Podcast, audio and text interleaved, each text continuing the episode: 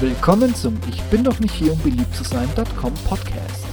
Tech News, Berichte, Hintergründe und alles andere, was im Web so Platz hat. Und hier ist euer Gastgeber, Steve Schutzbier. Viel Spaß mit der heutigen Episode.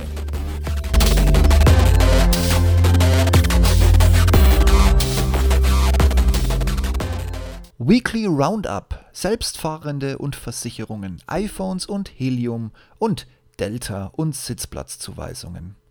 Heute ein kleiner Rückblick mit ein paar Updates zu Themen, die in letzter Zeit bei mir auf dem Podcast und im Blog Thema waren.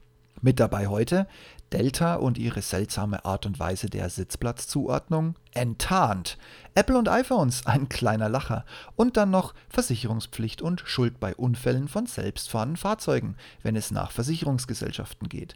Kurz gesagt, was zum Nachdenken, Lachen und mit dem Kopf gegen die Tischkante schlagen fürs Wochenende. Legen wir los mit Thema Nummer 1 Delta Airlines. Klassen statt Sitzplätze. Und ja, wir tauschen alles ohne Grund. In einem letzten Podcast und Blogpost hatte ich über die Unverschämtheit von Delta berichtet. Einfach mal so Sitzplätze zu tauschen, obwohl keinerlei Notwendigkeit hierfür besteht. Auch wenn ich in meinen Zeilen mehr meine unvergleichliche Begeisterung durchblicken habe lassen, war mir schon klar, dass hier in erster Linie erste Schritte eines künftig vollautomatisierten, man würde heutzutage sagen, von künstlicher Intelligenz getriebenes Buchungssystem seine Pflegeleien austobt. In diesem Kontext habe ich bei Android Pint, den Link findet ihr in den Show Notes, einen spannenden Kurzartikel gefunden. Kernaussage: Ein Algorithmus wird schon bei der Buchung absichtlich darauf trainiert, gleiche Nachnamen, die auch Sitze nebeneinander gebucht haben, bewusst und absichtlich zu trennen, um somit Mehreinnahmen für die Airline durch die dann notwendige erneute Zusammensitzbuchung zu generieren. Die britische Civil Aviation Authority CAA untersucht Vorwürfe, die witzigerweise zuerst gegen Ryanair, die das System laut eigener Aussage aber nicht in Betrieb haben, erhoben wurden. Nichtsdestotrotz zeigen erste Ergebnisse, dass je nach nicht benannter Airline, aber in zutreffenden Fällen 12 bis 35 Prozent von ihren Liebsten getrennt wurden was zwar in Summe geringer ist als die Delta-Erfahrung, aber nach dem gleichen Muster funktioniert. Ha, nur, dass Delta vergessen hatte, Upgrade-Mails an die betroffenen Passagiere zu senden. Tja, Leute, doppelt dumm. Bei uns verkackt und keine Kohle damit gemacht. Scheint so, als ob hier der letzte Schritt doch von einem Menschen durchdacht wurde. Ich habe übrigens daraufhin sofort einen Tweet abgesetzt an die CAA in Großbritannien und habe sie freundlich darauf hingewiesen, wenn sie Delta in dem Kontext noch nicht auf der Liste haben, kriegen sie von mir gerne ein paar Details. Den Tweet bette ich euch in den Show Notes mit ein. Also, erstmal einen Tweet an die CAA senden, dann sehen wir weiter. Und nein, für mich ist das Thema noch lange nicht erledigt. Ab zum nächsten Thema. Achtung iPhone-User. In seltenen Fällen macht sich in Krankenhäusern deine billige Technik bemerkbar. Sorry, wer in den Shownotes nachguckt, die zwei Links in das CT-Magazin sind wohl beide Paid Content. Wer hier schon ein bisschen länger zuhört und mitliest, weiß, dass ich kein Freund von Apples hochpreisigen Billig-Elektroschrott bin. Und ja, auch nicht von Googles Hardwarefehler behafteter, uninspirierter Mega-HTC-Scheiße. Aber ein Artikel in der CT aus Heft 18 ließ mich dann doch mal wieder schallend loslachen. Wir stellen uns vor, Illinois, Oktober 2018. Durch eine, nennen wir es Panne, treten ganz entspannt 90 Kubikmeter flüssiges Helium aus. Damit sollten eigentlich Spulen in Kernspintomographen gekühlt werden. Naja, knapp daneben. Und nun kleiner Blick in eure Taschen. Ab iPhone 6 aufwärts, iPads und Watches habt ihr in ähnlicher Situation ein Problem, da Spannung, Spannung, Spannung, das Gas die Geräte restlos außer Gefecht setzt. Komischerweise aber nicht Android-Telefone, gut, damit sind definitiv nicht Google Pixel gemeint, die gehen ja so von alleine schon kaputt, und auch nicht iPhone 5s. Naja, das wirft Fragen auf. Aber egal wie konnte es denn so weit kommen? Das ist ganz einfach. Sparmaßnahmen, mit denen Apple die völlig überteuerten Abzock-Elektroschrottgeräte noch günstiger herstellen, aber mit noch mehr enormeren Preisaufschlägen an euch verkloppen kann, liebe Jünger. Im Speziellen hat Apple ab der Baureihe 6 nämlich die Taktgeber für die CPU, die normalerweise Quarz-Oszillatoren sind, durch billige MEMS-Oszillatoren ersetzt. Günstiger in der Produktion und sogar ein wenig platzsparender. Leider ist die Billigproduktion im Bereich der Dichtung anfällig für Störungen. Und da Heliumatome und übrigens, by the way, wenn ihr zu nah an Wasserstoffmoleküle rankommen sollte, passiert euch das auch. Helium und Wasserstoff ist nämlich kleiner als die Dichtung und damit kommen die Teile durch und bringen den Billigquatsch aus dem Takt, wodurch die CPU einfach mal komplett aus dem Takt kommt und sich verabschiedet. Tja, Apple. Sie selbst sagen, äh, für die unter euch, denen das schon mal passiert ist, natürlich zu Hause wahrscheinlich neben der Waschmaschine, mit einer Wartezeit von so circa maximal einer Woche, diffundiert das Helium von selbst restlos wieder aus dem Gerät heraus. Damit ist das iPhone auch wieder einsetzbar.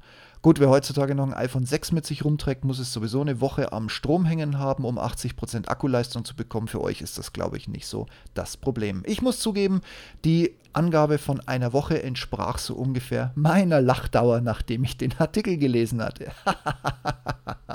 okay, und dann habe ich noch was zum Thema selbstfahrende Autos. Der dritte, wie soll ich sagen, Artikel, Serien, Dings da in meinem Blog und hier auf dem Podcast. Die Frage ist, wer haftet denn nun eigentlich bei Unfällen, wenn ein autonomes Fahrzeug crasht? Tja, fragt mal lieber nicht euren Versicherer. Deutschland hat eine ganz einfache Regel. Wenn du ein wenig unter normaler Betriebstemperatur im Hirn bist, in deiner Partei dank Quote oder Zeit nach oben geschwappt wurdest und an Kompetenz einfach so wirklich gar nichts mitbringst, dann hast du die besten Voraussetzungen, vor allem wenn du noch so ein wenig Quotenbayer mit stumpfsinnigen Dialektsporen bist, Verkehrsminister zu werden. Glückwunsch! Das passiert auch deshalb, weil eine zweite deutsche Regel besagt, aus einem Verkehrsminister ist nach seiner Amtszeit sowieso noch nie was geworden. Gucken wir mal Tiefensee an, der mittlerweile lokal irgendwo in Leipzig als Oberbürgermeister versumpft. Oder Ramsauer, den wir in sein nur halb vom Fluglärm bereinigtes Kaff zurückgeschickt haben. Und auch den labilen Dauergrinser Dobrindt, den haben wir zur Rache zurück in die Partei geschickt und ihm ein Schild umgehängt. Der ist wichtig. Und ähnlich wird es auch Scheuer ergehen, der beschlossen hat, erst einmal gar nichts zu tun außer sich selbst für sein Amt und seine Inkompetenz leid zu tun und öffentlich zu entschuldigen. Da gibt es also Autohersteller nebst ihrer Lobby, die ihm erklären, was er qua Gesetz alles nicht kann. Dann stellen sich untergeordnete Ministerien noch hinten an und bestätigen den Lobbyquatsch wortreich und entmündigen somit in wenigen hoffnungslosen Sätzen im deutschen Staatsfernsehen für 18 Euro im Monat sämtliche Dieselfahrer. Während über den großen Teich 16 plus x Milliarden geflossen sind und mittlerweile so gut wie alle beteiligten Schummeldiesel zurückgenommen und oder getauscht wurden. Willkommen in Deutschland, willkommen im Jahr, es ist unglaublich 2018.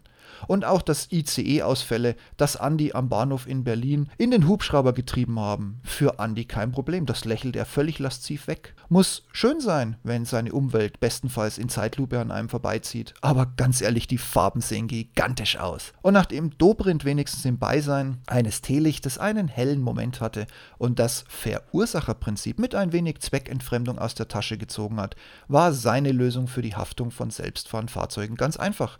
Na klar, die Automobilindustrie. Wer denn auch sonst? Wer muss die Kisten Millionen von Kilometern bis zur Zulassung auf Herz und Nieren prüfen, bevor der kleine Mann den Versprechungen des hinfälligen Made in Deutschlands immer noch blind Glauben schenkt? Ganz anders unser Andi Scheuer.